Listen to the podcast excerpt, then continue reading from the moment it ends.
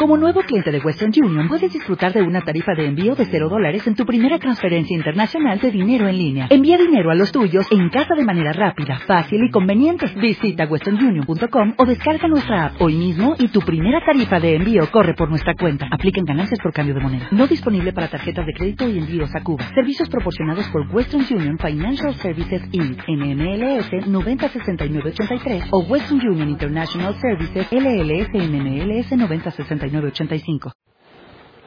Buenos días. Vamos a continuar nuestro tema de, bueno, nuestro estudio de vivir en santidad. Hoy vamos a analizar la parte 4, vivificación. El domingo pasado estudiamos la mortificación. ¿Cuántos vienen mortificados? Eh, me da gusto saber que están poniendo en práctica lo que vimos el domingo pasado. Algunos en Facebook vi que subieron fotos de lo saludable que estaban comiendo. Nos tocó coincidir al terminar la reunión en un evento donde había comida y milagrosamente todos estaban pidiendo agua de Jamaica. Casi nadie pidió refresco. y me da gusto, me da gusto. Tenemos que mortificar las áreas que tenemos, ¿verdad? Las áreas débiles. Entonces, como vamos a estudiar la vivificación, eh, y vimos el domingo pasado que mortificación y vivificación están relacionados, no los puede separar, vamos a recordar lo que vimos brevemente en la mortificación para continuar a partir de ahí, ¿verdad? Dijimos que soy una nueva criatura, ¿verdad? Cuando hablamos de la santificación en la parte 1, dijimos, puesto que Dios nos eligió, Él nos santificó, ¿verdad? Y la santificación tenía que ver con la regeneración, somos distintos, somos una nueva criatura, fue la parte 2. Si soy una nueva criatura, dijimos que internamente me deleito en la, ley en la ley del Señor, en la ley de Dios, me agrada hacer su voluntad, pero tengo un cuerpo de muerte y lucho con mi pecado. Entonces, la nueva criatura es aquella que internamente se deleita en Dios y lucha con su pecado. La nueva criatura no es aquella que ya no tiene pecado, no. Es regenerado en su parte espiritual, ¿verdad? Pero sigue teniendo un cuerpo de muerte. Dijimos que si Dios me santificó, soy una nueva criatura. Si soy una nueva criatura, debo vivir en santidad, la consecuencia de que Dios me hizo nacer de nuevo. Y la santidad es morir a la carne y vivir para Cristo. Romanos 6, 11 al 13, lo leímos y vamos a recordarlo, dice, de la misma manera, también ustedes considérense muertos al pecado, pero vivos para Dios en Cristo Jesús.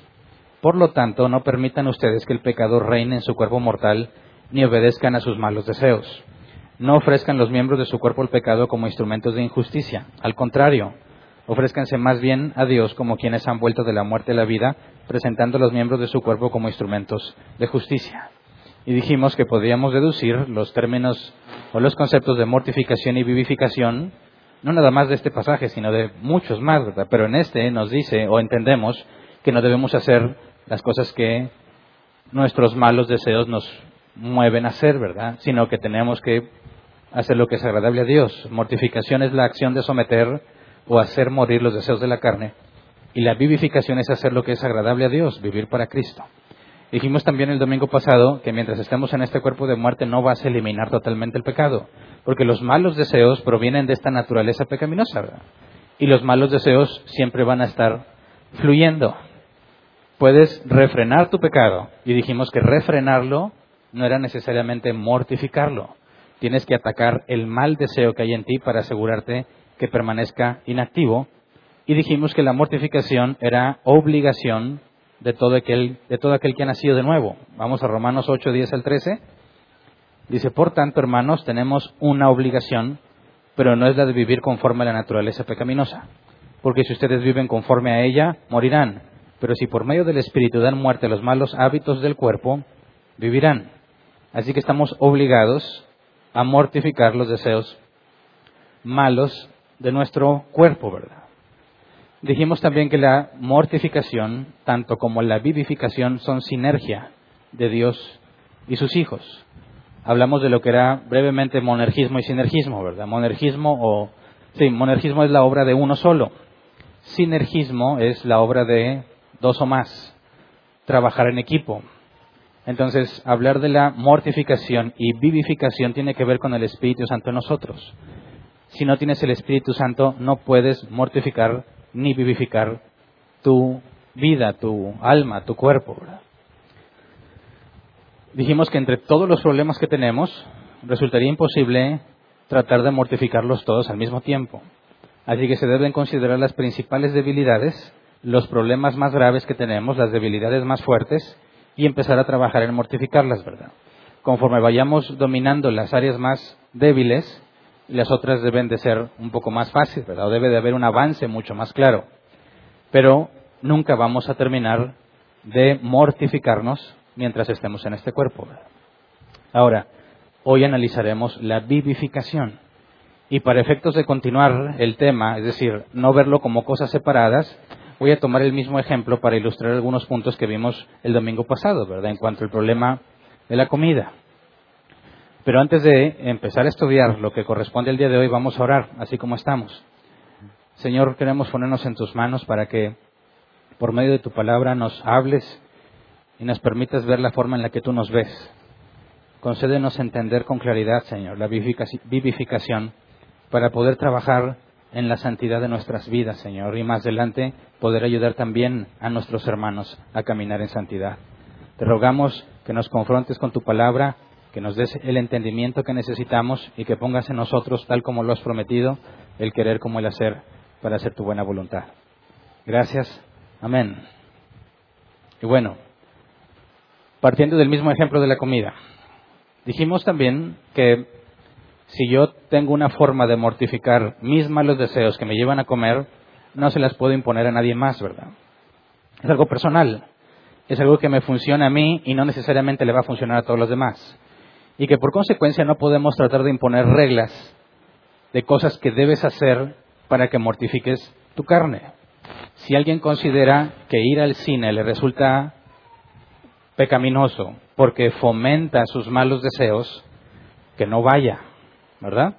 Por el propio bien de sí mismo. Pero si él quisiera poner una regla, los cristianos no van al cine, pues no, eso ya es legalismo. Eso es imponer un mandamiento que no está en la escritura, ¿verdad? Entonces debemos tener cuidado que en la mortificación no puedes imponerle nada a nadie. Pero en la vivificación la Biblia es clara. Se nos dice con claridad lo que debemos hacer, porque debemos hacer la voluntad de Dios. Y esa voluntad, recordando la voluntad de Dios en los dos aspectos, la revelada y la oculta, la preceptiva y la decretiva, o sea, la preceptiva es revelada, la tenemos en su palabra. La decretiva es oculta, nadie la conoce hasta que se cumple. Ahora nosotros sí tenemos el estándar para vivificarnos, ¿verdad? En la mortificación no puedes imponer las cosas a nadie porque depende de ti y de tus debilidades. Puedes sugerir y aconsejar, pero no imponer. En la vivificación, la Biblia es clara, debes hacer esto. Así que aquí hay una diferencia, ¿verdad? La vivificación sí la debemos comprender todos de igual manera, hacer las obras que la Biblia nos dice que hagamos. En la mortificación vamos a encontrar distintas formas de aplicarlo a cada uno de nosotros. ¿Ok? Ahora, volviendo al problema de la comida, estoy seguro o quiero pensar que muchos de aquí hemos tratado de hacer dieta. Algunas veces te funcionó y a veces no, ¿verdad? ¿Alguna vez ustedes trataron de adelgazar comiendo exactamente igual, pero haciendo ejercicio? Levante la mano. Bueno, habemos muy pocos locos. Bueno, ¿quién dijo voy a adelgazar solamente haciendo dieta sin ejercicio? Levante la mano.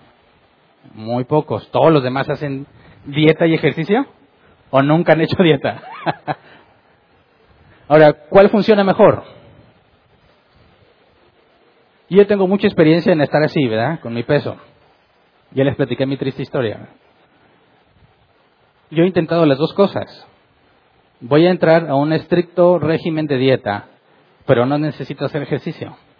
Bueno, se obtienen resultados casi nulos y a muy largo plazo, ¿verdad? Porque por mi trabajo, yo trabajo enfrente de una computadora, tengo que estar sentado todo el día. Mi trabajo me arrastra una vida muy sedentaria. Tienes que esforzarte mucho para no estar inactivo tanto tiempo. Entonces, yo llegué a considerar que siempre y cuando coma sano, voy a bajar de peso. No.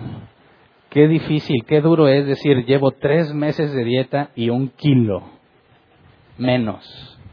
Digo, valoras ese kilo como el oro, pero no es suficiente, ¿verdad? Ahora, al revés, ¿quién ha dicho, bueno, voy a comer como sea, pero voy a hacer ejercicio? En mis años, antes de los 19 años, que yo tenía el hábito muy fuerte de fumar, mis amigos me decían, tú fuma, al cabo vamos a correr, le damos tres vueltas al parque y sacamos el, humo y listo. Es falso totalmente, ¿verdad? Pero sonaba convincente y así le hacíamos. Estamos chavos, hacemos mucho ejercicio, el humo que entra, lo saco ahí. Bueno, esa misma analogía la llevas a la comida, ¿verdad? Tú ves que los deportistas comen bastante y están flacos y dices, está bien, ¿no? Así ha de funcionar. Bueno, el problema es que ellos empezaron primero haciendo el ejercicio, ¿verdad?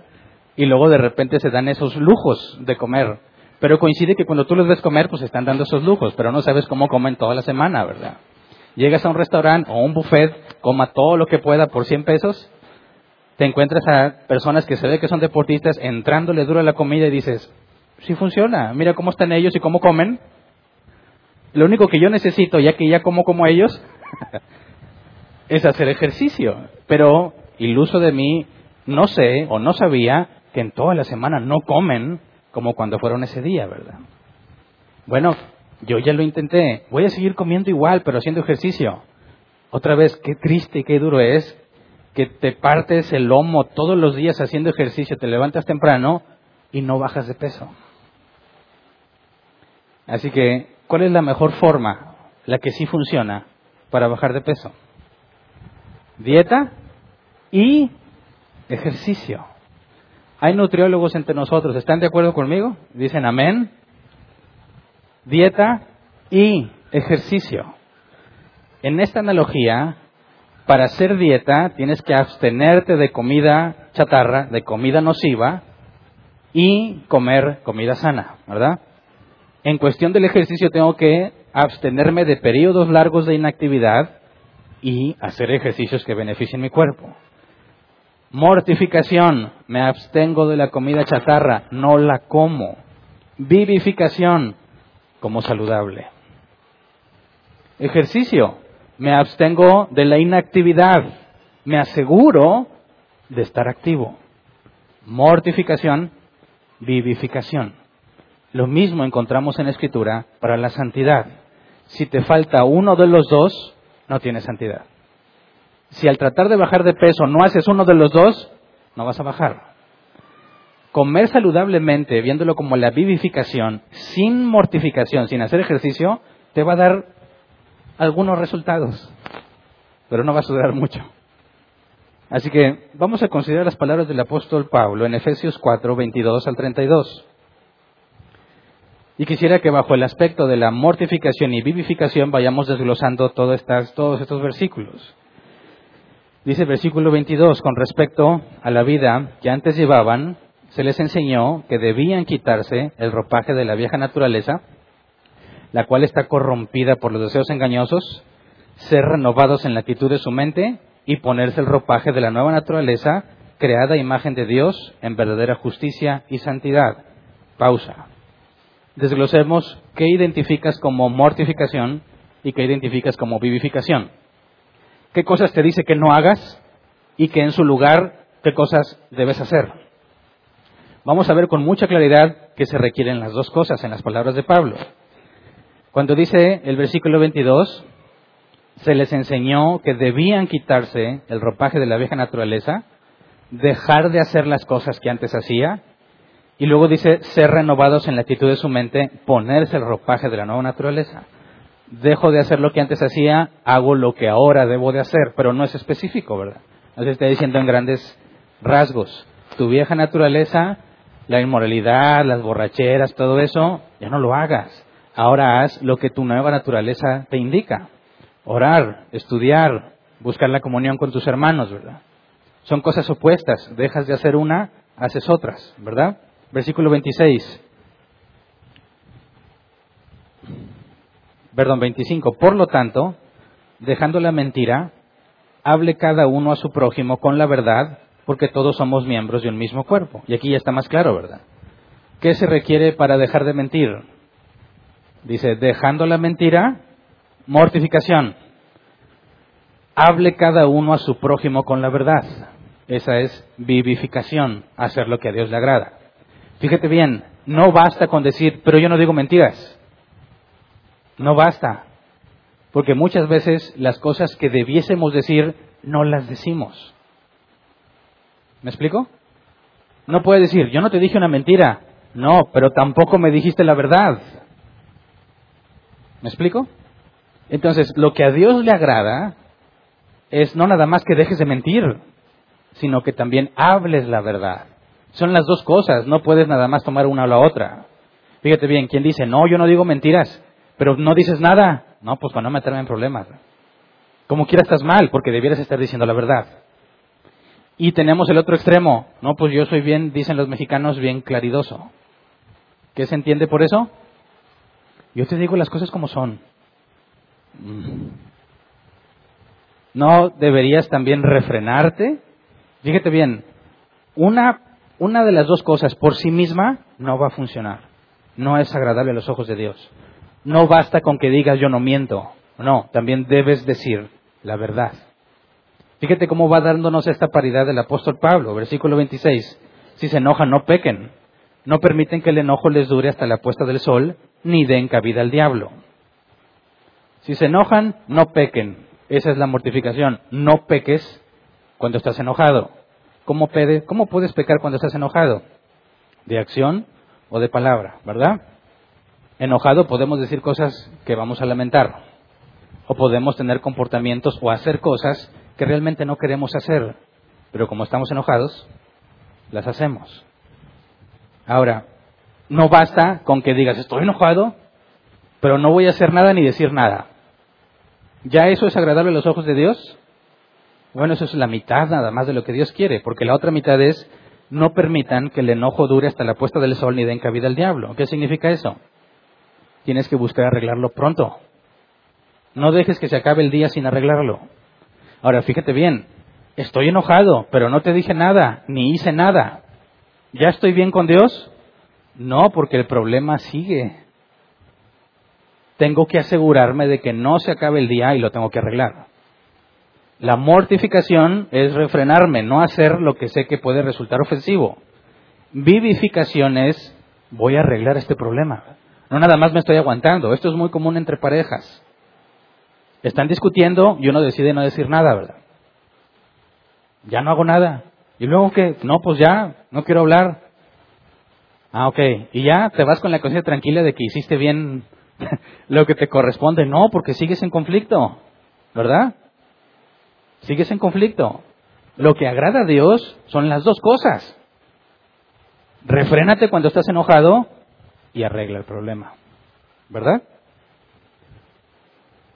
Versículo 28. El que robaba, que no robe más, sino que trabaje honradamente con las manos para tener que compartir con los necesitados.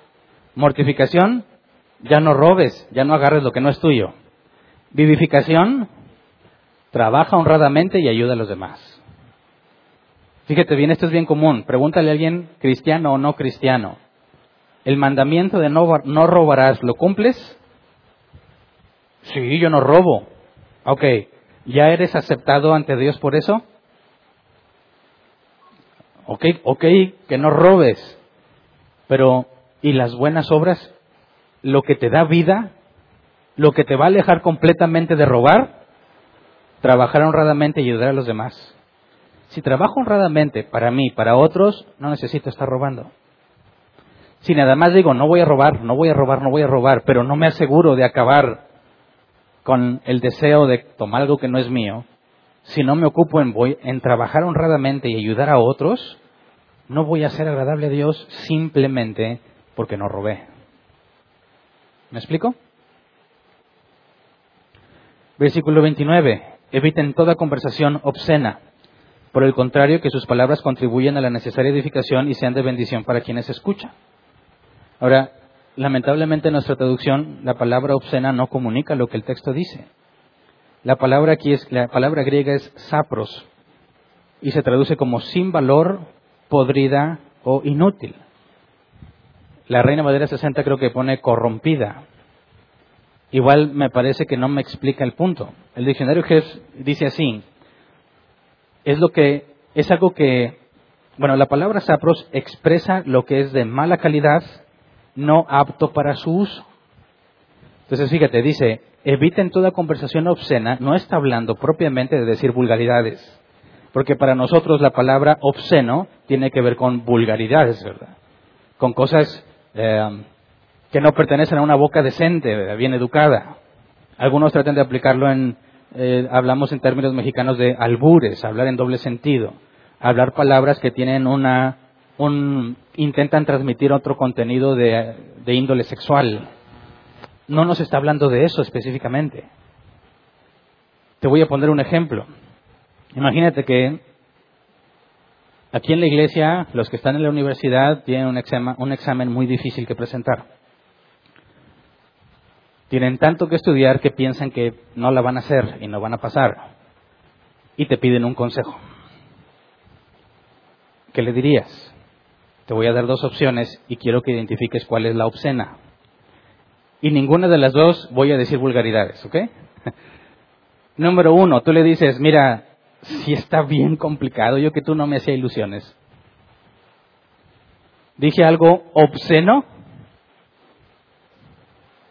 Ahora, opción dos.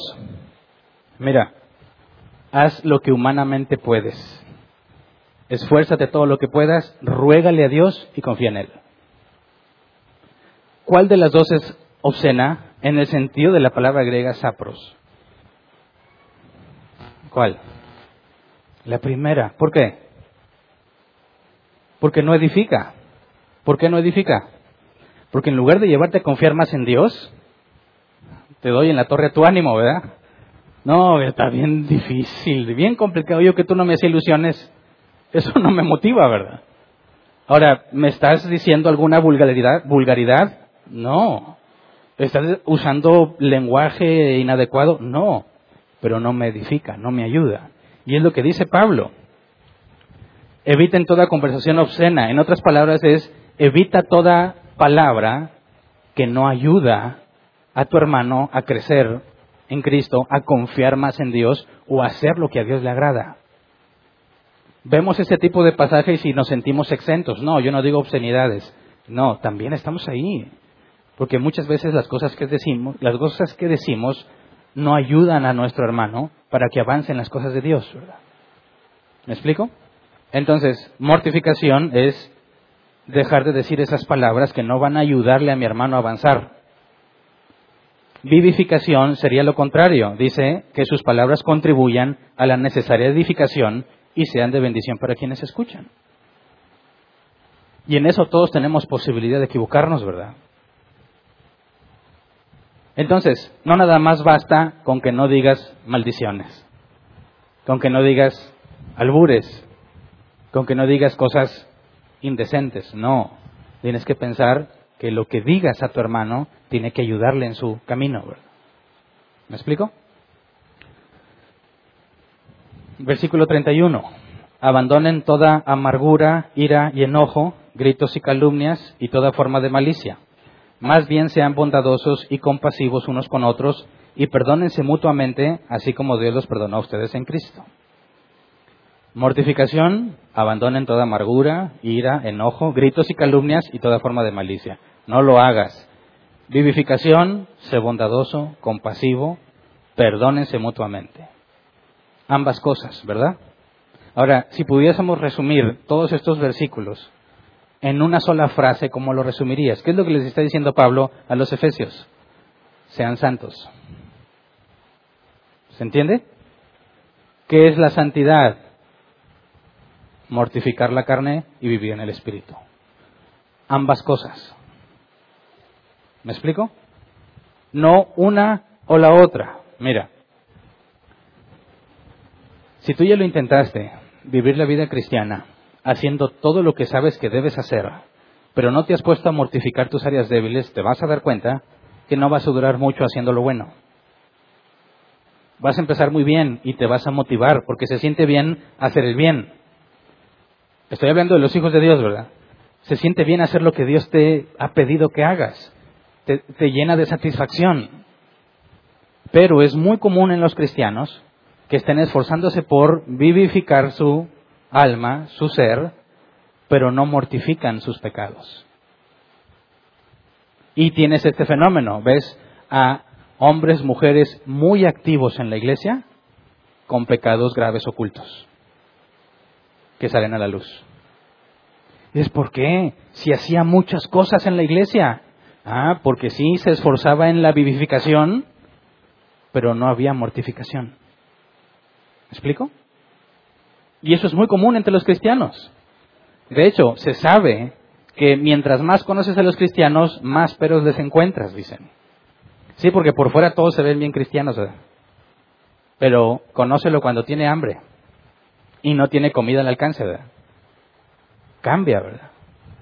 ¿Alguna vez has puesto atención cómo tratan los cristianos a otras personas?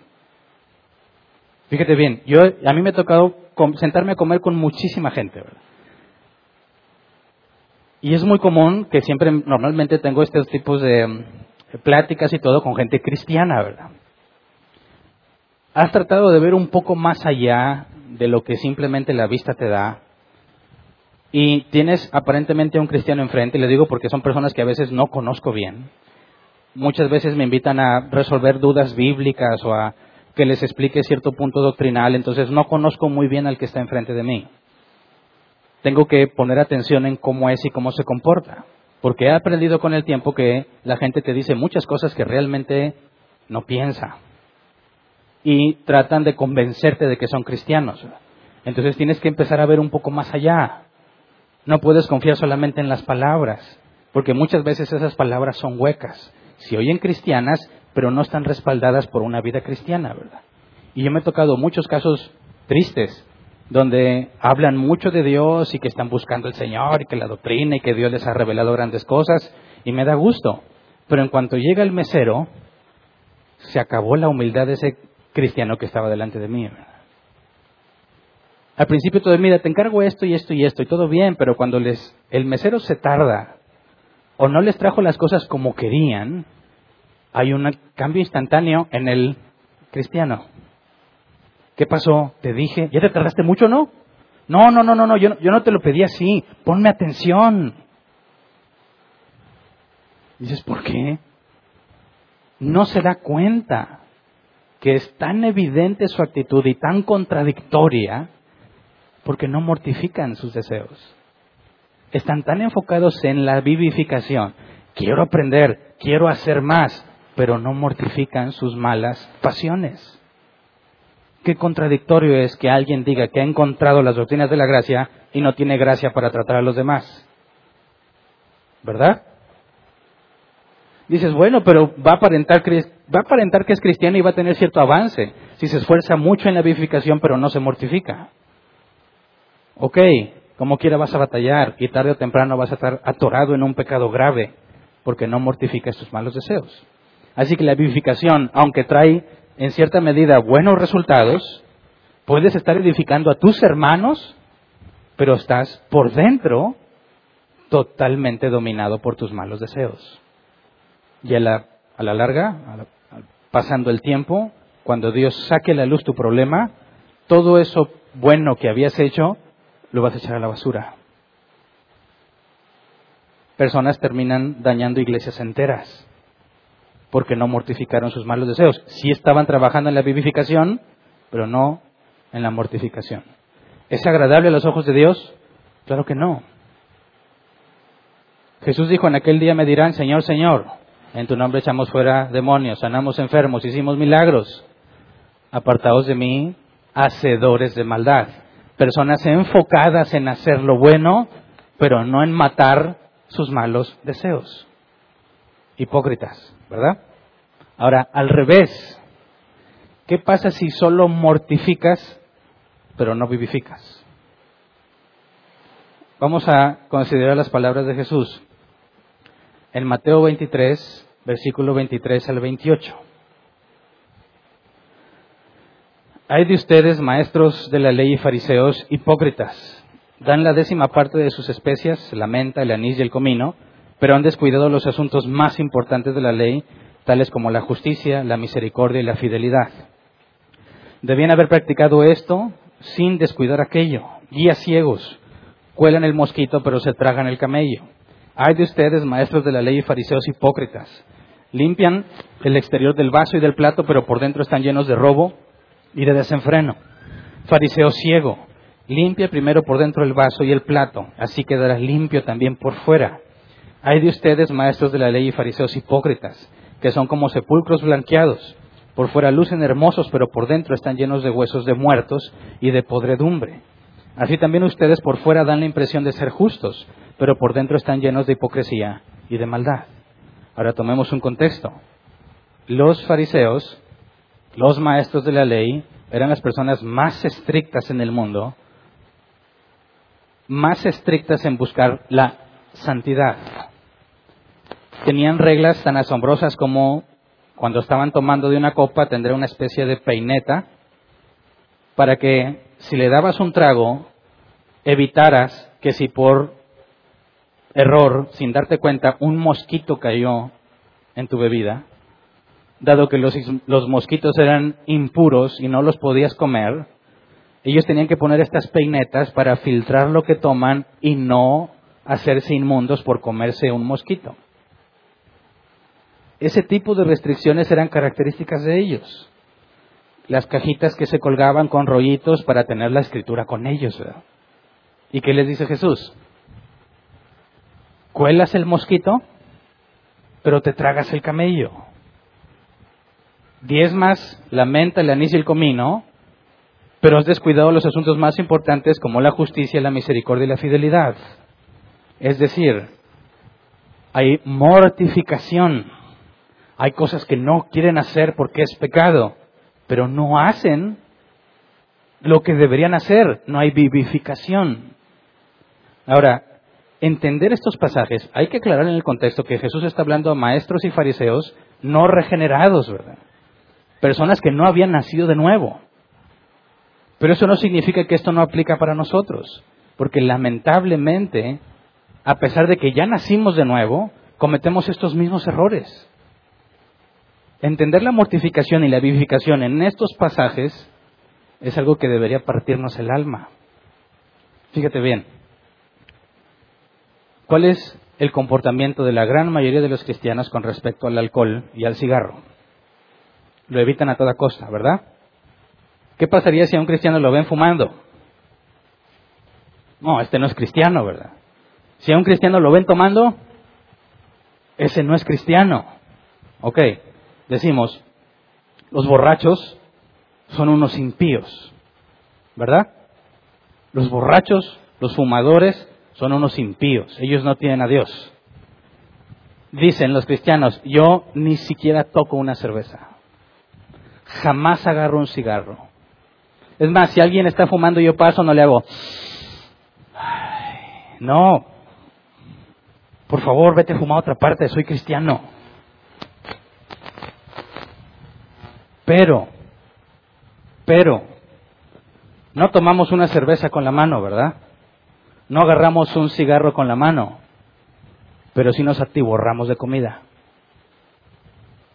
¿Verdad? Porque ver a un cristiano con una cerveza en la mano es aberrante, pero ver a un cristiano que come demasiado, no pasa nada. ¿Por qué? ¿Por qué nos jactamos de que el borracho es un impío, dominado por sus deseos de beber, mientras somos dominados por la glotonería, por el deseo de comer? Y no dejamos de comer, como el borracho no deja de beber. Pero el borracho es alguien apartado de la gracia, mientras que yo soy un hijo de Dios. Qué hipócritas sepulcros blanqueados. No tocas el cigarro, pero te atascas de comida. ¿Por qué? Porque nos dejamos dominar. Si no has sido regenerado, eres esclavo del pecado, pero si naciste de nuevo, no hay excusa. ¿Y qué hacemos? ¿Qué hacemos? Estamos todos obesos. Y no nos importa, y no nos preocupa, y no lo consideramos como algo aberrante entre nosotros. Las palabras de Jesús deberían partirnos el alma por dentro. Sí, qué bueno que no tocas un cigarro. Pero igualmente deberías de dejar de tocar esa comida que te hace daño. ¿Verdad? No, pero Dios nos habla y nos revela cosas impresionantes y al mismo tiempo estamos totalmente dominados por nuestra glotonería. Dime si no es contradictorio. Contradictorio y generalizado. La gran mayoría de los cristianos tenemos ese mismo problema. ¿Puedes verlo? Proverbios 23, 20 al 21. Fíjate bien, no te juntes con los que beben mucho vino, ni con los que se hartan de carne, pues borrachos y glotones, por su indolencia, acaban harapientos y en la pobreza. Tanto el borracho como el glotón son desagradables a los ojos de Dios. Pero para nosotros, de alguna manera misteriosa, el borracho sí está mal, pero yo que estoy obeso, no. ¿Es, es correcto? ¿Es válido? ¿Podemos decir, somos bíblicos? ¿Regocijarnos por el entendimiento que Dios nos ha dado? pero al mismo tiempo dominados por nuestras ganas de comer. Debe ser muy doloroso. Ese mismo proverbio, versículo 2, si eres dado a la glotonería, domina tu apetito.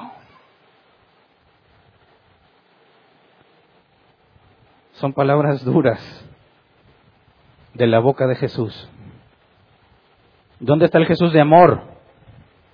Aquí está, pero la dureza de las palabras nos impide verlo. Porque te está mostrando cómo te ve Él. Te está mostrando lo que en realidad eres. Lo que en realidad soy, un hipócrita. Y ahí está el amor. Que no vivas engañado. Que no te lleves la sorpresa. Señor, yo iba árbol plantado. Yo consultaba el griego y el hebreo y hasta el arameo en algunas partes. Leía la Septuaginta. Todos los comentaristas que pudiera, Señor, yo merezco ser tu hijo. No, glotón, hipócrita. Quita la glotonería y pon el pecado que tú quieras que te domine. Y aplica exactamente igual. No, chismoso.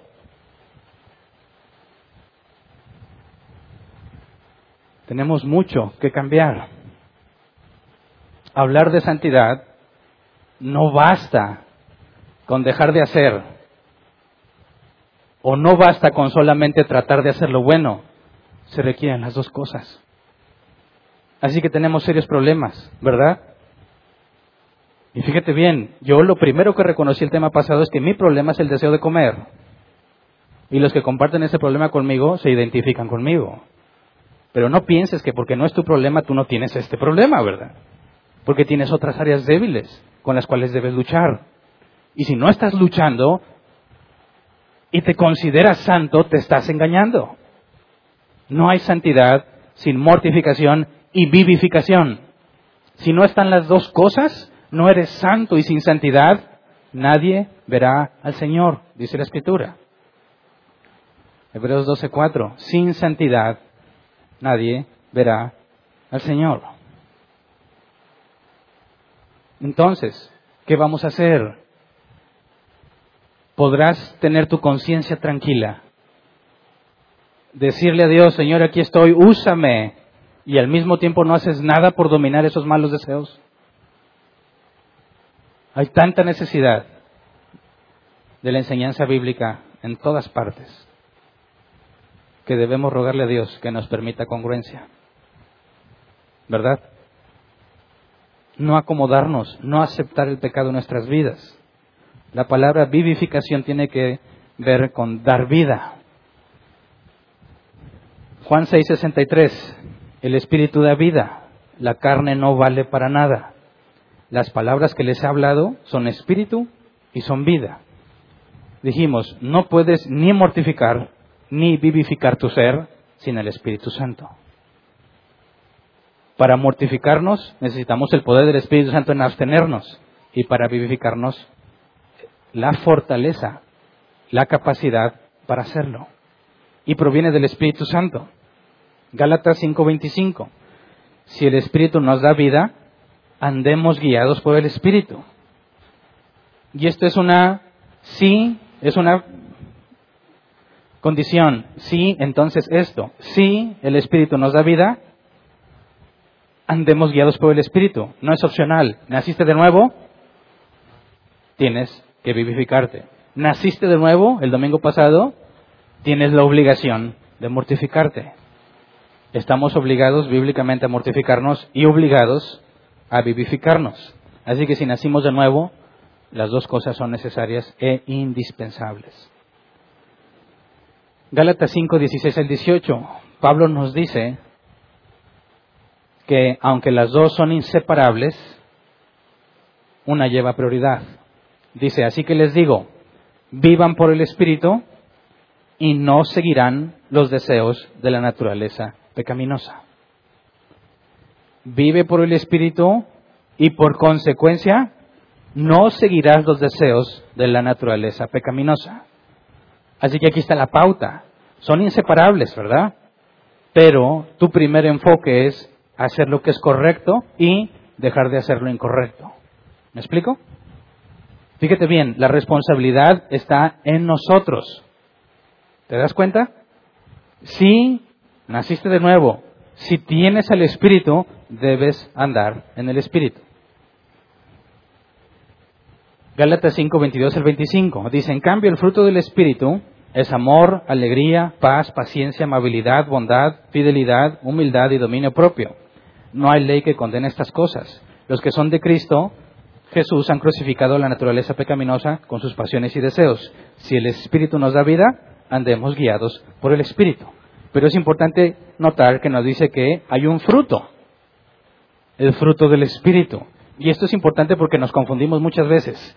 Hemos leído pasajes hasta este punto que dicen, tienes que hacer lo correcto, tienes que andar en el Espíritu, pone la responsabilidad de nuestros hombros.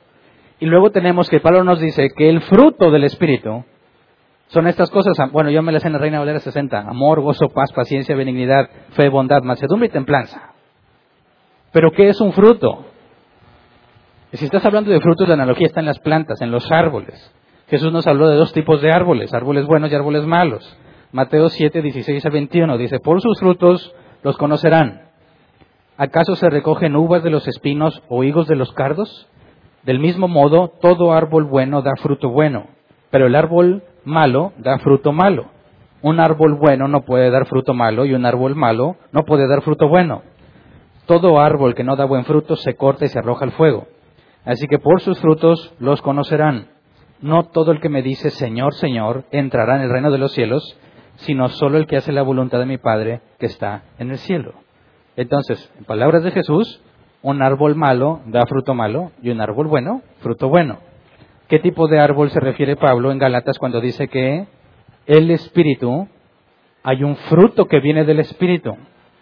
¿De cuál Espíritu nos está hablando? Del Espíritu Santo. Si tú eres un árbol bueno, vas a dar los frutos del Espíritu. ¿Qué se requiere para que un árbol dé fruto? ¿Se esfuerza el árbol por dar fruto? No. ¿Qué requiere un árbol para que dé fruto? Lo necesario para la vida y las estaciones del año, ¿verdad?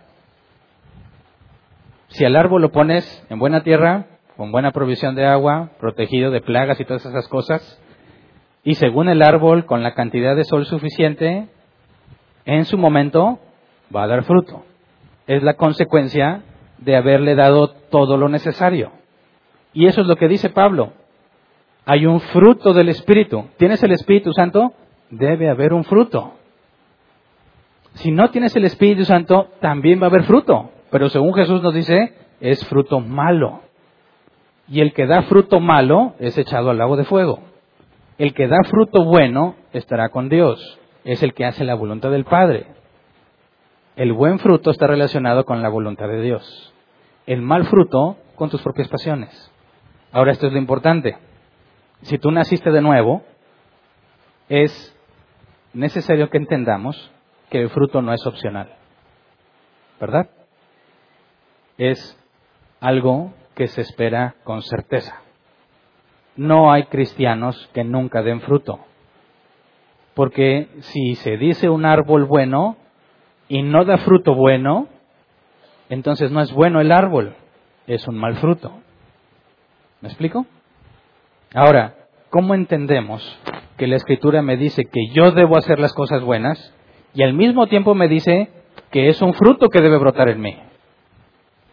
¿Cuál de las dos es? ¿Las has puesto en práctica? ¿Te has tratado, has tratado de forzarte a tener paciencia? ¿Sí? ¿Qué tan difícil es? ¿Quién tuvo que sentarse con sus hermanitos o con sus hijos a explicarles lo que no entienden de matemáticas?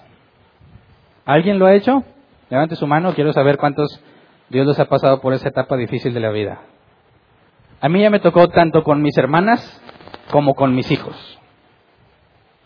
Ahora, ¿qué tanta paciencia se necesita? Cuando le dices a un niño, mira, aquí tienes dos, y si le sumas tres, tienes dos, y le sumas tres, uno, dos, tres, cuatro, cinco. Ah, sí, sí, bueno, tú haces este, tienes tres y le sumas cuatro. ¿Dos? No, como dos? Tienes tres, le sumas cuatro y tienes toda la paciencia del mundo al principio, ¿verdad? Ah, ya, bueno, ahora un poco más difícil. Tienes cinco y le sumas cinco y se vuelve a poner, no entiende. Quince. Llega el momento que se te agota toda paciencia, ¿verdad? No puede ser, mis hermanas darán testimonio de eso. Decían que me enseñen todos menos Hernán. Porque llegaba a tal punto mi fastidio. No puede ser, estás tonta o qué te pasa. No piensas. Cinco y cinco, cuéntalos. Y van a quejarse con mi mamá. Hernán, enséñales bien. A ver, ¿la paciencia me va a brotar? ¿O yo la voy a lograr? ¿Cuál de las dos? ¿Mm? Ya leímos los pasajes donde dice que yo tengo que hacerlo. Y otro pasaje donde dice que no, es un fruto. Entonces, ¿qué hago? ¿Qué hacemos? Filipenses 2, 12 al 13. Este dilema entre lo que tú debes hacer y lo que debe brotar en ti no es una contradicción, sino que es sinergia. Son las dos cosas, no una o la otra. Si yo te digo cuál, una o la otra, eso es un falso dilema, porque lo que la Biblia demanda son las dos. Filipenses 2, 12 al 13, así que mis queridos hermanos, como han obedecido siempre, no solo en mi presencia, sino mucho más ahora en mi, en mi ausencia, lleven a cabo su salvación con temor y temblor, pues Dios es quien produce en ustedes tanto el querer como el hacer para que se cumpla su buena voluntad. Aquí están las dos cosas juntas. Dice, no, mira, aquí dice, lleven a cabo su salvación con temor y temblor, o sea que la puedo perder. ¿En serio? ¿De eso te está hablando el pasaje? No, eso es eisegesis, le estás poniendo cosas al texto, ¿verdad? Lleven a cabo es trabaja tu salvación. Si tú consultas el original en griego es trabaja en tu salvación. O sea, haz las cosas que corresponden a la santidad. Tienes que hacerlo porque Dios pone en ti el querer como el hacer. ¿Qué, qué está diciendo? Yo lo hago y me brota. ¿Verdad? Porque si Dios pone en mí el querer como el hacer, van a ser en mí hacerlo, pero yo tengo que hacerlo. No son cosas contradictorias, son dos requisitos indispensables para poder vivir en santidad. Nadie que haya que no haya nacido de nuevo va a poder agradar a Dios, porque sin santidad es imposible agradar a Dios. Oye, pero hay tanta gente que hace cosas buenas. Ok, podrán trabajar en vivificarse si quieren, pero no se están mortificando. Son hacedores de maldad. Y no es suficiente. Oye, pero esta persona hace muchas cosas buenas. ¿Y qué? no hay obras de justicia en él. ¿Me explico? No está siendo lo agradable a los ojos de Dios. Dicen los fariseos, nosotros somos hijos de Abraham, según la carne. No nos mezclamos con los impíos, cuidamos al máximo nuestra comida, nos aseguramos de no quedarnos con nada indebido, le diezmamos a Dios hasta del comino. Les dijo hipócritas, porque han descuidado la misericordia y la justicia, porque le roban a la viuda. ¿Te das cuenta? Eso es lo que se llama justicia externa. Tratar de vivificarnos sin mortificación o mortificarnos sin vivificación. Hay personas que se abstienen de muchas cosas, no, eso es pecado, y viven dominados por sus malos deseos. Y hay personas que, en sentido contrario, dicen, no, yo hago muchas cosas buenas y también están dominados por sus malos deseos. Son las dos cosas juntas y Dios las pone. Así que esa es la evidencia del nuevo, del nuevo nacimiento, esa es la evidencia del cristiano. Que el cristiano sí o sí va a avanzar en santidad. ¿Por qué? Porque Dios pone el querer como el hacer y Él va a hacer la parte que le corresponde. Por eso se va a mantener. Decimos que Dios hace que sus hijos perseveren. Les da lo que necesita para que avancen y cuando se caen, dice la Escritura, Dios es fiel y justo para perdonarlos por los méritos de Cristo. Y también porque los ama, los disciplina. Así que llegará el momento en que digas, yo no tengo ganas ni de mortificarme ni de vivificarme, ya me cansé. Y vas a tratar de rebelarte. Pero Dios te ama tanto que te va a disciplinar. Y sabes qué? Te van a dar unas ganas de volver a hacer lo bueno. Porque Dios no falla. ¿Me explico? Entonces, mortificación y vivificación son requisitos indispensables en cualquiera que se jacte de ser hijo de Dios. ¿Verdad? Dios nos ha dado entendimiento, ¿verdad? nos ha privilegiado con un país libre de problemas. Cristianos en otras partes del mundo están muriendo por tratar de hacer lo que Cristo les pidió. Y nosotros tenemos libertad. Y leemos, investigamos y tenemos muchos recursos para hacerlo. Tenemos tiempo, tenemos un lugar para hacerlo. Somos totalmente libres y al mismo tiempo vivimos dominados por nuestros malos deseos. ¡Qué decepción! ¡Qué decepción! Tienes todo, tenemos todo para hacer lo correcto. Y no lo hacemos porque no nos interesa. ¿Verdad? El Espíritu Santo en nosotros, cuando estamos en debilidad, acude a nuestra ayuda. Lo primero que tenemos que reconocer antes de ver estos pasajes, al igual que cuando se predica el Evangelio, de nada me sirve decirte que Dios te va a ayudar si consideras que no tienes un problema. Necesito, y le he rogado a Dios toda esta semana, que nos ilustre a todos con toda claridad nuestra realidad. Nuestra realidad, empezando por mí y con todos ustedes. Y que no estemos dispuestos a seguir así.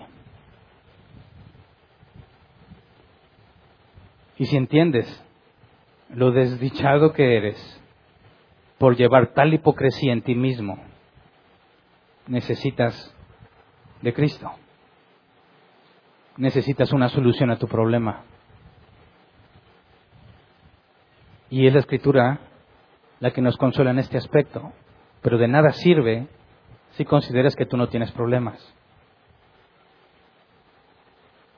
Si estuviésemos en un avión y yo tuviera información privilegiada de la cabina del piloto que el avión se va a caer y tengo solamente dos paracaídas y tengo que buscar entre los pasajeros a quién se los doy,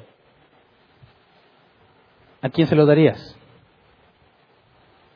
Imagínate, vas en el avión, todo se ve bien.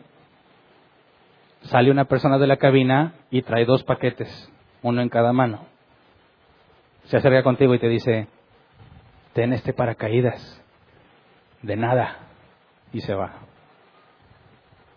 Si tú eres ese, ¿qué pensarías? ¿Y esto para qué lo quiero ver? Gente loca, ¿verdad?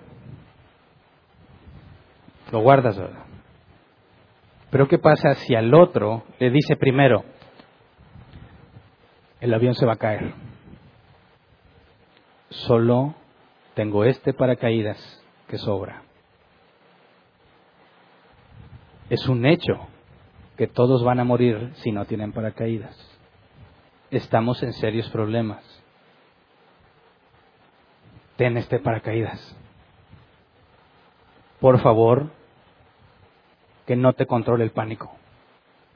No digas nada. Cuando llegue el momento, lo usas. Pensemos, de las dos personas a las que le di paracaídas, ¿cuál va a estar agradecida?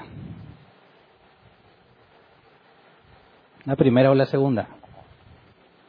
¿Cuál va a atesorar el paracaídas? Aferrarse a él como si fuese lo único que le va a dar vida. ¿El primero o el segundo? Lo mismo sucede con el Evangelio. Cristo es nuestro paracaídas. O te aferras a Él porque sabes que tiene serios problemas, o dices, no, no pasa nada. Dios es bueno. Él me conoce. Yo hago muchas cosas buenas. Yo estudio mucho. Yo leo mucho. No necesito esas cosas. Ahí está el engaño de los que dirán, Señor, Señor, en tu nombre hicimos esto y el otro. Ahora, hablar de santidad, nadie puede decir, no, yo no tengo problema. Porque si piensas así, ahí tienes la evidencia de tu problema. ¿Verdad? ¿Qué hacemos? ¿Cómo vamos a vencer esa obesidad de años? ¿Cómo vamos a vencer ese pecado que no podemos vencer? ¿Cómo vamos a cambiar nuestra manera de vivir? Dice la Escritura, Romanos 8, 26 al 27. Asimismo, en nuestra debilidad, el Espíritu acude a ayudarnos. No sabemos qué pedir, pero el Espíritu mismo intercede por nosotros con gemidos que no pueden expresarse con palabras. Y Dios, que examina los corazones, sabe cuál es la intención del Espíritu, porque el Espíritu intercede por los creyentes conforme a la voluntad de Dios. ¿Se acuerdan cuando estudiamos la oración? ¿Cuál es la oración que Dios responde? La que va de acuerdo a su voluntad. El Espíritu Santo, cuando estamos en debilidad, que la estamos, ¿verdad? Y no sabemos qué pedir porque no sabemos cómo cambiar, dice, intercede por nosotros con gemidos que no se expresan con palabras y lo que pide es de acuerdo, conforme a la voluntad de Dios.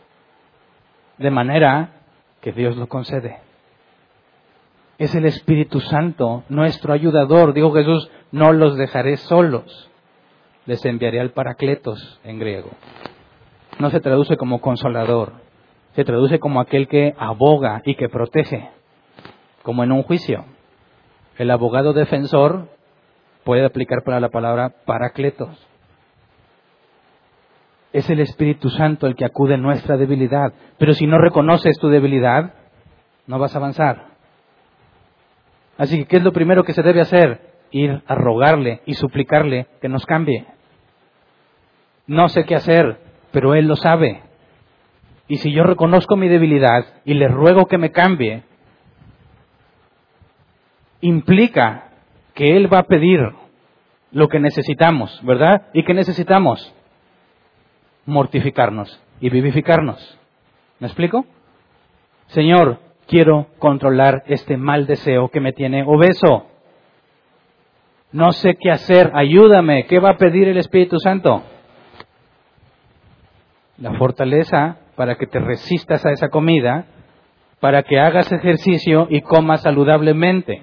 Pero como es sinergia, no va a parecer como arte de magia, ¿verdad? Ah, ya me levanté flaco. Dios quisiera no, no, es que el Espíritu me dijo que me comprara estas pastillas milagrosas, que sin hacer ejercicio voy a bajar de peso. No, eso no te lo dijo el Espíritu Santo. Eso te lo dice la mercadotecnia que oíste, ¿verdad? Así que fíjate bien, la consecuencia de que tú acudas en tu debilidad es que vas a dejar de comer chatarra, a comer sanamente y hacer ejercicio. No estoy hablando de un asunto meramente espiritual, fíjate bien. No se trata que vayas y le llores, ay Señor, ya, por favor, ya. Y te levantas y echarme los tacos, que al cabo ya me puse a cuentas con Dios. No. Tendrías que decir, Señor, te ruego que me cambies, no quiero ser un hipócrita. No quiero ser una contradicción andante. Yo me propongo cambiar esto. Ayúdame a ser fuerte y a resistir la tentación. Ayúdame a reemplazar las malas cosas por buenas. Muéstrame qué debo hacer. Voy a buscar ayuda. Enséñame, Señor, a permanecer fiel. Esa es la oración correcta y el Espíritu Santo le pedirá al Padre justo lo que necesitas para que cumplas con eso.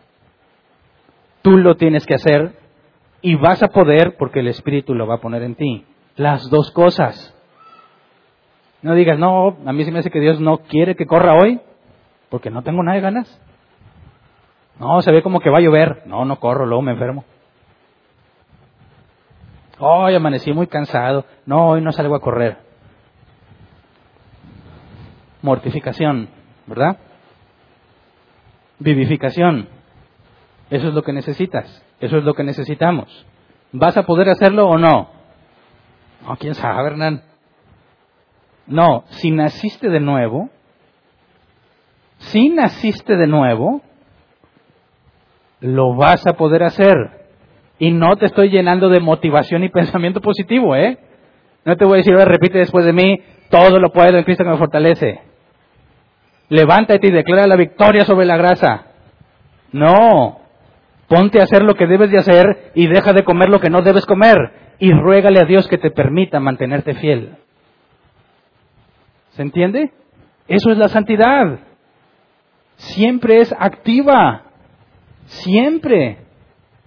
Siempre tienes que estar buscando la manera de mantenerte y cuando avances, no te, como dice, no te eches a la cama de rosas, no te duermas en tus laureles pensando en que ya lo venciste, porque acuérdate, se va a despertar de nuevo y te va a dominar de nuevo.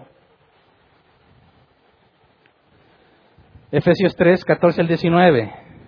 Un ejemplo de la oración de Pablo. Dice, por esta razón me arrodillo delante del Padre de quien recibe nombre toda familia en el cielo y en la tierra. Le pido que por medio del Espíritu y con el poder, el poder que procede de sus gloriosas riquezas, los fortalezca a ustedes en lo íntimo de su ser para que, por fe, Cristo habite en sus corazones y pido que arraigados y cementados en amor puedan comprender junto con todos los santos cuán ancho y largo, alto y profundo es el amor de Cristo, en fin, que conozcan ese amor que sobrepasa nuestro conocimiento para que sean llenos de la plenitud de Dios. Fíjate bien, dice, le pido que por medio del Espíritu, versículo 16, y con el poder que procede, procede de sus gloriosas riquezas, los fortalezca a ustedes en lo íntimo de su ser. Ya leímos varios pasajes de Efesios donde le dice, haz esto y no hagas esto, no hagas esto pero haz esto. Y luego les dice, es mi oración que Dios les dé la fortaleza para que hagan eso que deben de hacer. Si no te da el Espíritu Santo esa fortaleza, no lo vas a hacer. Pero tenemos la garantía de que el Espíritu Santo no nos abandonará. ¿Verdad? Así que, ¿qué necesitamos? ¿Qué nos falta? Que te arrepientas. Que me arrepienta. Que demuestre mi arrepentimiento con las obras que corresponden. Judas 1, 24 y 25. Al único Dios, nuestro Salvador, que puede guardarlos para que no caigan y establecerlos sin tacha y con gran alegría ante su gloriosa presencia, sea la gloria, la majestad, el dominio y la autoridad por medio de Jesucristo nuestro Señor, antes de todos los siglos, ahora y para siempre. Amén. Dios tiene poder para guardarnos de que no caigamos y establecernos sin tacha y con alegría. Es gradual, ¿verdad? De a poco. No vas a amanecer flaco mañana.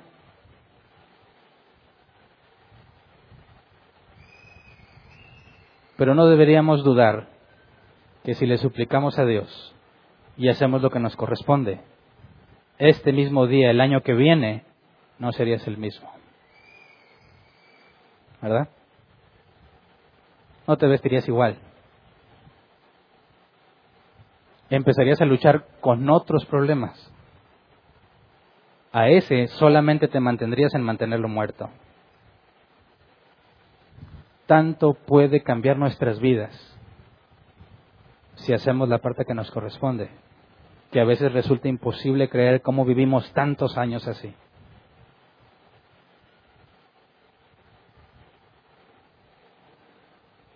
No nos esforzamos siendo santos para salvarnos, ¿verdad? Santo es el que ya fue salvado. Y el que ya fue salvado busca la santidad. No te vas a salvar porque te esfuerzas a ser santo. Te esfuerzas a ser santo porque ya fuiste salvado. En eso radica nuestra esperanza. Tenemos problemas, ¿estamos de acuerdo? ¿Estamos siendo hipócritas, ¿estamos de acuerdo? Dios nos desechó, nos abandonó, por eso nos ha abandonado, nos va a abandonar. No, estaríamos sin esperanza. Pero es al revés, puesto que sé que no me va a abandonar, puedo acudir a Él y rogarle que me obligue a hacer lo que debo hacer. Romanos 8, 28 39. Ahora bien, sabemos que Dios dispone todas las cosas para el bien de quienes lo aman, los que han sido llamados de acuerdo con su propósito. Porque los que Dios conoció de antemano, también los predestinó a ser transformados según la imagen de su Hijo, para que Él sea el primogénito entre muchos hermanos. A los que predestinó, también los llamó. A los que llamó, también los justificó. Y a los que justificó, también los glorificó. ¿Qué diremos frente a esto? Si Dios está de nuestra parte, ¿quién puede estar en contra nuestra? El que no escatimó ni a su propio Hijo, sino que lo entregó por todos nosotros, ¿cómo no habrá de darnos generosamente, junto con Él, todas las cosas?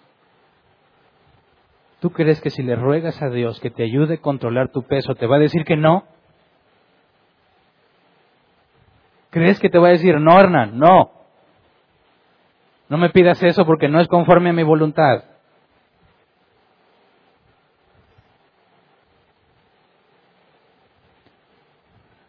El que no escatimó ni a su propio Hijo, sino que lo entregó por todos nosotros, ¿cómo no habrá de darnos generosamente junto con Él todas las cosas? ¿Quién acusará a los que Dios ha escogido? Dios es el que justifica. ¿Quién condenará? Cristo Jesús es el que murió e incluso resucitó y está a la derecha de Dios e intercede por nosotros. ¿Quién nos apartará del amor de Cristo? ¿La tribulación o la angustia? ¿La persecución, el hambre, la indigencia, el peligro, la violencia? Así está escrito. Por tu causa siempre nos llevan a la muerte, nos tratan como ovejas para el matadero.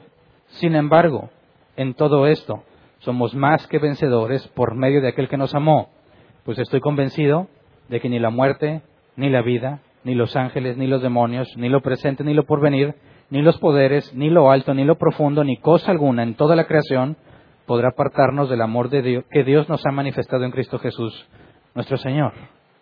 Así que, ¿qué nos falta? de parte de Dios nada. Y tenemos la certeza de que si le pedimos conforme a su voluntad, no será hecho. Así que lo único que se necesita es que lo hagas. Así predicaban los profetas del Antiguo Testamento. Arrepiéntete. Arrepiéntete. Y dicen algunos, ¿cómo le dices que se arrepienta si no pueden? Porque el que se arrepiente es porque Dios ya lo cambió. Y esos son los que estoy buscando. A esos es el mensaje. Cuando tú le dices a alguien, necesitas humillarte ante Jesús, porque Dios lo designó juez de toda la creación y va a venir a juzgar. Él es Dios encarnado, Él es el que cumplió las profecías. Si no te humillas ante Él, te va a juzgar según tus obras. Así que arrepiéntete. ¿Quién es el único que va a obedecer? Aquel a quien Dios hizo nacer de nuevo. Así que le estoy hablando a los hijos de Dios hoy. Hazlo. Solo hazlo. No lo postergues. Cambia. Deja de hacer eso que ya no debes hacer. Reemplázalo por lo bueno. Ya no seas perezoso. Ya no seas glotón, mentiroso, iracundo. Cualquier cosa que estés haciendo, deja la pornografía. Deja los pensamientos impuros. Arrepiéntete que Dios no te abandona y te va a dar lo que necesitas para vivir siendo más que vencedor. Nosotros somos el problema. Y Cristo ve, perdón, la gente ve a Cristo en nosotros. ¿Qué clase de Cristo estamos mostrando?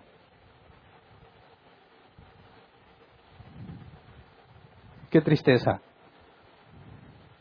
Tanta necesidad de la verdad bíblica y nos reunimos aquí todos como hipócritas. ¿Qué excusas le vamos a dar a Dios? Si te llama cuentas hoy, ¿qué le vas a decir?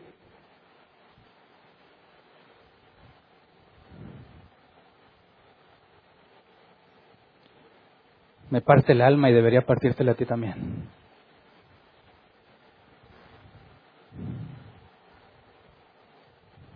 Necesitamos arrepentimiento. Que Dios nos haga entender su santidad. Reconocer nuestros errores ante quien sea. Y decir, me voy a esforzar en cambiarlos. Y lo voy a hacer porque Dios no me abandona. Porque el que empezó la obra en mí, la terminará. Fiel es el que me llamó. Él me va a transformar. Así que por eso hago mi parte. Por eso voy a hacer mi parte. Y te pido que tú también la hagas. Cada vez somos más. Cada vez más la gente va a voltear a verse aquí unos a otros para ver si realmente somos hijos de Dios. Si analizan tu vida, ¿qué encuentran? ¿Qué van a encontrar? ¿Sabes? Hemos dicho muchas veces, tenemos que conocernos cada vez más. Pero ¿sabes qué va a pasar si tienes pecado no controlado en tu vida? Si tienes áreas débiles, no vas a querer que nadie se acerque, porque te van a descubrir. Y no quieres que te descubran. Y no buscas relacionarte con los demás. Y hay otros, al contrario, que dicen, no, yo no me quiero relacionar más con los cristianos porque voy a ver cosas que no, voy a, que no quiero ver. Porque ya me relacioné en otra parte y confié y me defraudaron, así que ya no quiero hacerlo. Ambos están mal. El que se oculta para que no lo vean y el que no quiere ver al otro. No debemos convertirnos en un club de gente, en extraños que se reúnen y se convencen a sí mismos que son bíblicos. Esta información debe cambiar primero tu vida, la mía, y la iglesia entera. Si Dios lo permite, el próximo domingo estudiaremos cómo debe ser la vida en la iglesia de acuerdo a esta información. Cómo debes encontrar apoyo en tus hermanos y cómo debes apoyar a tus hermanos. Y entonces, como en la iglesia primitiva, dirán, mira cómo se aman. Y al mismo tiempo otros dirán, yo no me quiero relacionar con ellos. ¿Por qué? Porque se dicen la verdad.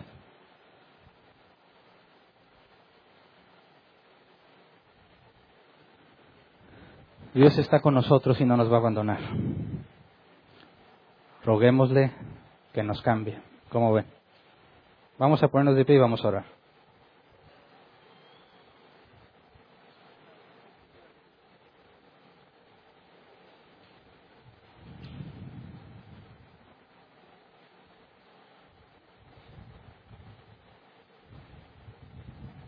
Hablar de santidad siempre va a ser un tema doloroso.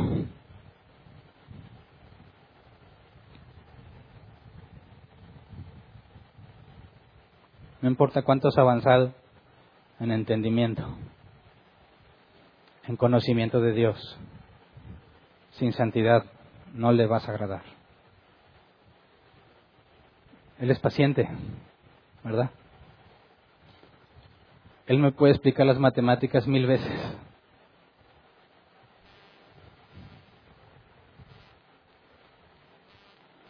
Él es confiable. Él no se entiende. Necesitas acudir a Él. Necesitas humillarte ante Él. Reconoce tu problema. tu debilidad y ruégale que te ayude a vencerla. Roguémosle como iglesia. Vamos a orar. Señor, queremos pedirte perdón por nuestra hipocresía,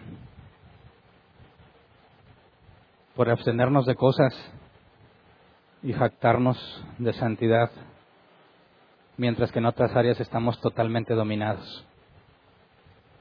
Enséñanos a ver primero las áreas que nos dominan, Señor. Enséñanos y permítenos vernos tal como somos.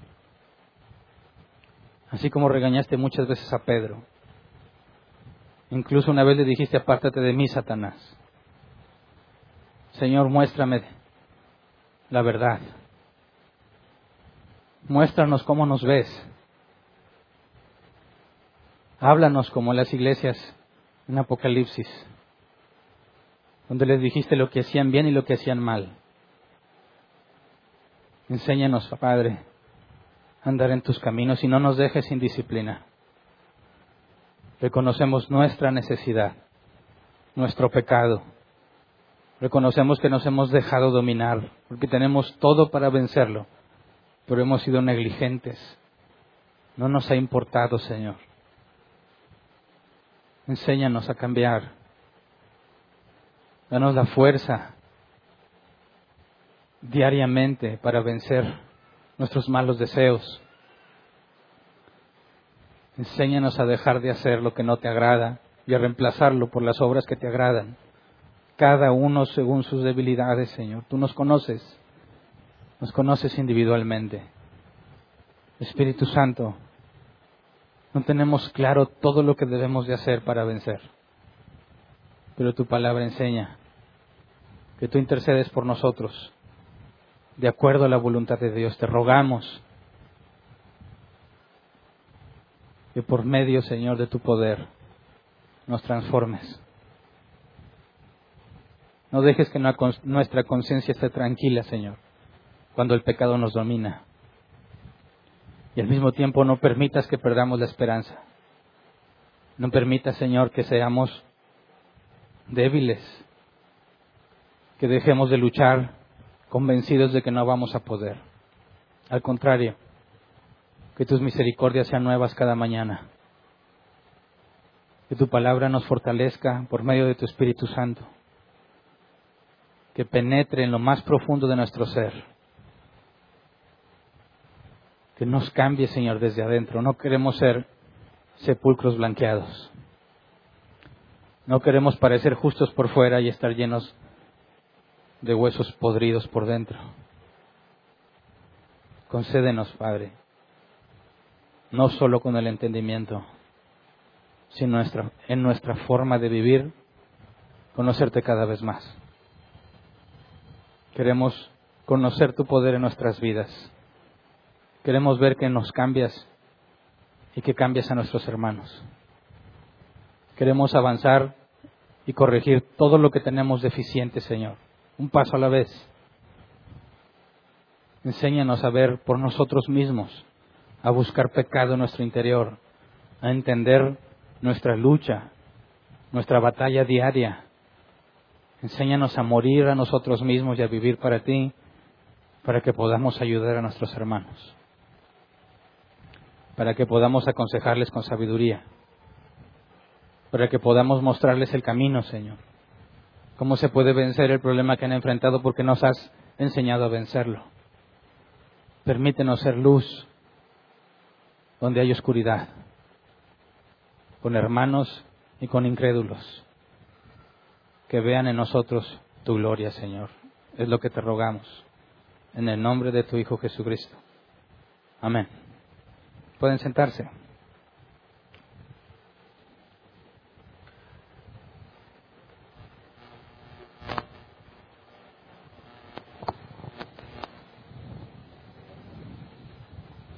Pasemos a la sección de preguntas.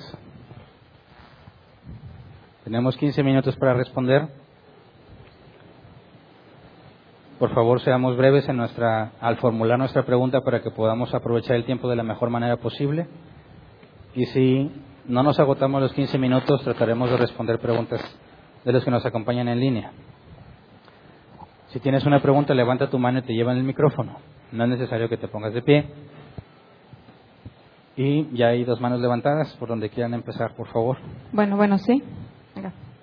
¿Dónde me hablan? Allá. Este, tengo una duda.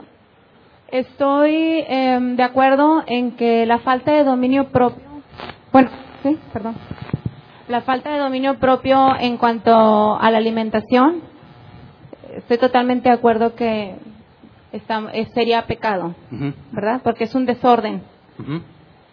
¿Qué pasa con las personas que, por ejemplo, pueden tener un problema de tiroides, un problema de situación económica complicada, donde el, la alacena o la despensa que tienen no es como para poder hacer una dieta? Digo, de los, cuando yo intento hacerte, por ejemplo, me he fijado que hay muchos alimentos que se piden que pues no, no siempre están al alcance de todas las personas hacer una dieta. Generalmente hacer una dieta es, es cara. ¿Qué pasa si la persona solamente puede comer ciertos alimentos que son los más engordadores? Carbohidratos como tortillas, frijoles, papas, huevos. Aunque se pretende tratar de cuidar eso, dices tú, pues es lo que Dios en su misericordia le puede dar por su gracia y su voluntad a una familia. Sí, bueno. Sería algo, eh, creo yo, una línea muy delgada entre hasta qué punto esa familia o esa persona puede ser etiquetada como una persona que no está en santidad porque su cuerpo refleja que su alimentación no es la de una alacena muy sana o muy nutritiva. O su condición de salud, que tenga un problema, como repito, de tiroides, o que su trabajo sea un trabajo que con eso y las demás actividades propias de la casa no puedan tener una actividad física. Hay sedentarismo porque lo que trabajas, por ejemplo, como tú mencionabas en la computadora, pues a veces no te da mucha oportunidad de poder hacer un ejercicio. Este, eso es una, digo, porque por ejemplo, yo veo que sabemos que Arcis Pro, que Expulsion eran pues muy robustitos, no eran este delgados. Y muchos sin predicadores famosos. Sin, ajá, sin embargo, podríamos decir que, o sea, es difícil juzgar que tengan o no santidad, porque al contrario, tenemos un testimonio y un legado de disciplina en el estudio de la palabra de Dios que aún muchas iglesias este, tenemos su material. Por ejemplo, Arcis por los fundamentos, que aquí también los hemos visto. O de Spurgeon, cosas así que yo digo, bueno, sería difícil decir que por ellos estar robustos no tenían santidad. Entonces, a lo mejor podríamos aclarar que no todas las situaciones podrían ser producto de una falta de dominio propio en un desorden alimenticio porque pues habrá familias que puedan sentirse, ay, o sea, yo estoy en pecado, cuando aún también la escasez, Dios la permite y lo hemos sabido que en su voluntad, si Él a veces permite una situación económica así, no siempre será provocada por un por una consecuencia de estar gordo. Este, creo yo. No sé si a lo mejor algo ahí yo no lo estoy captando bien. Bueno, hay varias preguntas entonces, ¿verdad? Ajá. La primera, este argumento eh, se presenta normalmente de otra forma. Es decir, la comida sana es muy cara y la comida chatarra es muy barata. Entonces, como no tengo mucho dinero, tengo que comer chatarra. Ah, no, pero yo no estoy hablando de comer hot dogs porque es barato, sino, por ejemplo, papas, frijoles. Los frijoles pues, es muy, muy, eh, por eso dije, es otra forma de argumento donde mencionamos la incapacidad que tenemos para adquirir lo que necesitamos y nos tenemos que limitar a lo que tenemos, ¿verdad? No estoy diciendo que aplique exactamente, pero eso es, un argumento muy común. No tengo acceso a lo que debería de tener y nada más tengo esta otra opción. Entonces, ¿qué puedo hacer? Se parece a, la pregunta que tú formulas. No digo, no digo que es exacta, pero quiero abarcar en un sentido más amplio también este otro argumento, ¿verdad? Porque el problema en sí, cuando no es por lujo, ¿verdad? no es de que voy y me compro lo más grasoso que encuentre, sino que estoy comiendo lo que me alcanza. Ahí el asunto es que si no tengo quizás eh, estos vegetales eh, finos que se tienen que conseguir en ciertas partes, que, porque son los que más te aportan vitaminas, ese tipo de cosas, ok, quizás no tengo todos esos beneficios, pero la parte que a mí me corresponde es la moderación y el ejercicio, ¿verdad? Si voy a estar comiendo tortilla porque eso es lo que hay, bueno, eso no significa que tengo que comerme ocho tortillas. Si yo sé que ocho tortillas me hacen daño, me como dos. no hay más que tortillas, ok, pero tengo que moderarme y hacer ejercicio para que eso no afecte a mi cuerpo. ¿Me explico?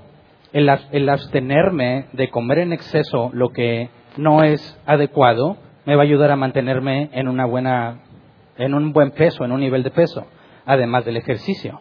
Entonces, fíjate bien, la escasez en la que nos podamos enfrentar, que no es el ideal que requeriríamos para mantenernos bien, no es un impedimento si nos ajustamos a comer solo lo que corresponde de lo que tenemos y tratamos de compensar la falta de otras cosas con ejercicio y actividad física.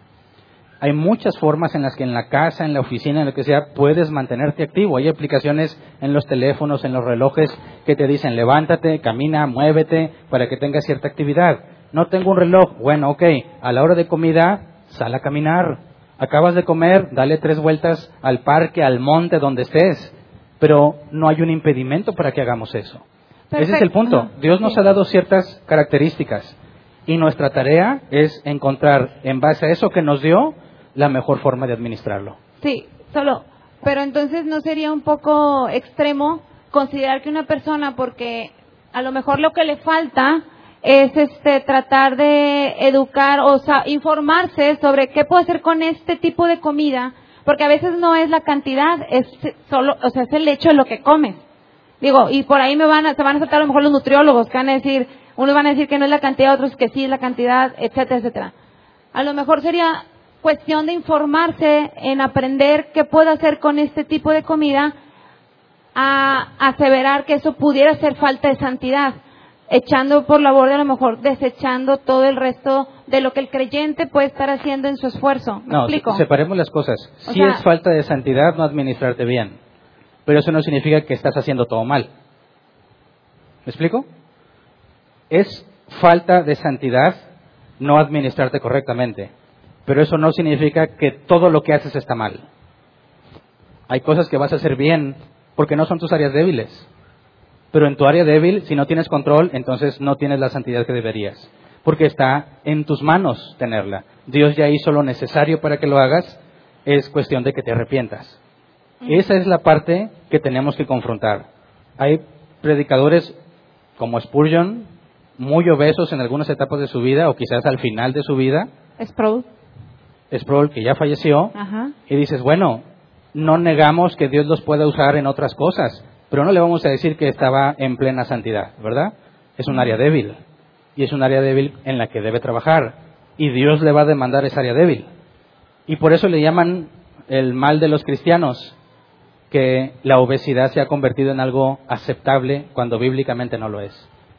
Así que el hecho de que alguien famoso tenga una debilidad eh, visiblemente no controlada no justifica que yo sea como él, No, no. ni desacredita las cosas que haga correctamente para Dios. No, estoy de acuerdo que el desorden alimenticio es pecado como el que miente, el que calumnia, el que, no sé, levante falsos, el que no sea íntegro, el no orar es pecado, Ujú. etcétera. Sí, digo, ahí no no busco eso. Lo único que sí es, a lo mejor habrá gente que sí se puede hacer, sí, porque mencionaste que, que el borracho y el glotón está en pobreza, algo así. no te juntes con ninguno de los dos, dice Proverbios, Ajá. porque acaban en pobreza. Bueno, y solamente dije, bueno, pero no todos los casos son por un desorden en cuanto a que amo la comida y como y como y como y como y por eso estoy así. Bueno, Está bien. Y este, yo y bueno, no, y- no sé, no sé qué te refieres con que alguien pueda comer, comer, comer y sin amar la comida, ¿verdad? Si estás come y come y comes porque no, te no, gusta. que no, que no lo hace porque esté comiendo y comiendo y pueden ser otros factores que están Ah, haciendo si que hay la un factor de enfermedad, bueno, su, su debilidad va a ser otra, ¿verdad? Es decir, si alguien por cuestión genética eh, y como dicen la tiroides genera, te genera que te hinches o algo así, bueno, tú vas a tener que cuidarte en otras cosas, ¿verdad? Y no puedes decir, ah, bueno, porque tienes este problema físico no estás en santidad, porque la santidad en ti, en tu área débil, no va a ser el hecho de que estés así, sino en no hacer cosas que empeoren esa situación, ¿verdad? Esa sería el área en la que tú deberías trabajar. Pero te aseguro que en México la gran mayoría no es por eso. No, no lo dudo. Muy bien, gracias. ¿Alguien más? Bueno, ahora sí. No veo dónde está. Aquí estoy. Ah, Eh, a mí no me quedó claro el que el Espíritu mismo intercede con gemidos indecibles. Anteriormente nos habían dicho que tenías que hablar en lenguas para que el Espíritu a través de ti orara a Dios y que venían gemidos y no sé qué cosa. Entonces, Y, eh, o sea, yo entendí lo que explicaste sobre el, el alimento, sobre nuestros pecados que son ocultos o que no estamos completos en la, en la santidad. Pero en gemidos indecibles no entiendo, porque dices, Bueno, eso es algo que el Espíritu hace, ¿verdad? pero Y trata Pablo de expresarnos la manera en que el Espíritu eh, nos ayuda, ¿verdad? Cuando alguien está realmente, digamos, rogándole al Señor, por ejemplo, en el caso de Ana, la mamá de Samuel, ¿verdad? Que Elí pensaba que estaba borracha porque balbuceaba, ¿verdad? No se comprendía lo que decía porque estaba derramada ante Dios, ¿verdad? Ahora, eso es el hecho al que apunta el apóstol Pablo. No que él haya oído el Espíritu que estaba gimiendo y no le entendió y dijo, ah, es que el Espíritu hace eso. No. El contexto nos dice es que Él está con nosotros, acude a ayudarnos en nuestra debilidad y se derrama ante el Padre suplicando por nosotros, ¿verdad? Es decir, nos está hablando del amor del Espíritu Santo, el, el hecho de cómo Él está totalmente a nuestro favor y pide lo que nosotros no sabemos que deberíamos de pedir. No que literalmente tú tengas que ser el medio para que el Espíritu Santo diga cosas que no se comprenden. Eso, eso no tiene nada que ver con el contexto, ¿verdad? ok, gracias. ¿Había otras manos levantadas por acá?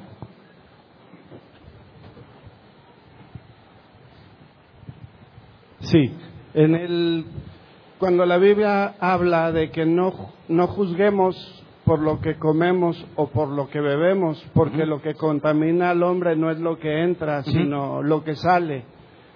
¿Cómo podríamos entonces, eh, porque entendí o me quedó esa idea de al ver yo una persona con cuerpo beso, me quedó claro que yo ya tengo que juzgar que él está en pecado y que no está teniendo santificación. Bueno, el, el texto que mencionas al principio, primero, de que no es lo que comemos lo que nos hace impuros, ¿verdad? Ahí está hablando de una pureza ritual, ¿verdad? De no contaminarte y perder tu aceptación ante Dios. Los israelitas no podían comer animal impuro porque ahora ellos eran inmundos o impuros también y tenían que purificarse ante Dios. En ese contexto Jesús enseña, y también Pablo, que no, si tú ya fuiste eh, renovado, ya no se trata de lo que comes o, no lo, que no, o lo que no comes porque eres una nueva criatura. Ahí está hablando de la pureza ritual, ¿verdad? No del daño que genera lo que te comes, ¿verdad? Ahora, por eso el próximo domingo, si Dios lo permite, vamos a ver qué hacemos con esta información en la iglesia. Porque ya estudiamos Mateo 18, ¿verdad? Pero desde el punto de vista de la santidad, ya que si yo estoy luchando con lo mío, hay un, hay un pasaje que dice que debemos llevar las cargas los unos de los otros y confesarnos nuestros pecados los unos a los otros. Entonces no se trata de ir con el que está más gordito y decirle, estás en pecado, porque eso no es lo que dice la escritura. Tendría que decirle, oye, tengo que hacer que él vea su problema por medio de ayudarle a llevar la carga, ¿verdad? Sí, ¿por qué no lo invito a hacer ejercicio con nosotros? ¿Por qué no lo sacamos de ese ciclo vicioso en el que nada más está inactivo y comiendo? ¿Por qué nos vamos a mejor, vámonos al cerro, vámonos a Matacanes, vamos a hacer cosas juntos que te activen y que te saquen de esa, de ese pozo en el que te encuentras? Antes de decirle, estás gordo y estás en pecado. ¿Me explico? ¿Alguien más? Eh, ¿Cuántos quieren ir a Matacanes? Ahí había otra mano. de- pregunta, ¿verdad? ¿O de Matacanes? De pregunta, aunque. ¿Me ayudan, por favor? Sí. Bueno, ¿Sí? estoy acá. Ah, allá. Nada más quería aclarar, ah, bueno, o ah, para que quede, eh, si esa es la idea que nos quiere transmitir, hay personas que son muy delgadas y también comen bastante. Estás viendo a uno que era así. Entonces, por decir, ah, yo sé, por experiencia propia, ¿verdad? O sea, yo tengo sobrepeso, ¿verdad? Y sé que ah, yo puedo esforzarme por bajarlo y me cuesta mucho trabajo, pero, o sea, puedo hacer mi esfuerzo, puedo comer la mitad, a lo mejor no tengo tampoco el dinero para tener una super dieta, pero puedo hacer el esfuerzo de comer la mitad. Todos pueden verme y decir, ella ni adelgaza, pero yo creo, o no sé si estoy en lo correcto, que Dios está viendo ese sacrificio y ese esfuerzo que estoy haciendo. A lo mejor todos dirán, ahí está la pecadora o ella ni ha bajado, pero Él ve que sí estoy sufriendo o que estoy haciendo un esfuerzo aunque no baje. Y puede ser que el delgado que come, come y se deleite y pues han de decir está muy bien. Entonces esa parte no nos debemos engañar, ¿verdad? Porque podemos engañarnos entre nosotros o decir, eh, mírenme, yo estoy muy bien o hasta hacerlo por vanidad. Porque como mujer yo sí me he enfrentado, digo, voy a hacer ejercicio y voy a hacer, pero digo, ¿lo estoy haciendo por agradar a Dios o porque quiero verme mejor en la ropa? O sea, uno como mujer sí se enfrenta mucho a eso. Y yo digo, no, pues mejor leo la Biblia, pero qué concha, no digo, ah, mejor voy a leer la Biblia. y no, mejor no me voy a caminar porque me voy a volver más vanidosa. Pero entonces sí hay que buscar ese equilibrio. O sea, puedo leer la Biblia y también hacerme tiempo para ir a caminar. Bueno, son la obligación, tenemos la obligación de ambas cosas, ¿verdad? Pero aún así, si alguien quiere adelgazar para verse mejor, eso no es pecado. No. Pero no es la motivación, no debe ser la motivación principal, ¿verdad? Nuestra motivación es hacer lo correcto ante Dios. Y yo sé que como consecuencia me voy a sentir mejor. Ahora, hay muchas personas muy flacas que se mueren de infartos porque están saturados de cosas negativas, ¿verdad? Así que el hecho de que estés bien flaco no significa que estés saludable. Si tú tienes unos malas, malos hábitos alimenticios, aunque estés flaco, estás haciendo daño a tu cuerpo. Ahora, con respecto, casi todos estamos obesos, ¿estamos de acuerdo aquí? La gran minoría no tienen este problema. Así que, ¿con qué cara me vas a decir que estoy obeso? Si tú también. Y los pocos que no lo están, no creo que se vayan a jactar porque tienen otras debilidades. Ese es, ese es primero la base que necesitamos para entender cómo es que llevas los pecados de tu hermano. ¿Me explico? No vas a poder decirle, hermano, yo te ayudo, si tú ya llegas así bien picudo, como decimos mexicanos, es decir, estás en pecado hacia abajo, porque tú no tienes ese problema. Ese es, eso es lo primero que debemos corregir. Y ese es mi objetivo. Llegar a este punto es vernos y ver cómo todos estamos en problemados. ¿Verdad? Ahora sí, vamos a ayudarnos unos a otros. Si tú me ves avanzar a mí, te vas a motivar, ¿verdad? Y si ves que otros empiezan a avanzar, dices, oye, estaba bien gordo, y se puso a orar, y le rogó y le suplicó a Dios, y se ve que le está dando la victoria, yo también puedo. ¿Me explico? Ese es el objetivo, así es como nos vamos a edificar unos a otros. Y si Dios nos permite y avanzamos de esos problemas, nos vamos a enfrentar a otros. Pero si somos familia en Cristo, nunca debiéramos simplemente jactarnos unos sobre los otros por las debilidades que el otro tiene. ¿Me explico? Sí, gracias. Se nos acabó el tiempo. A los que nos acompañan en línea, les agradecemos por estar con nosotros y si Dios quiere.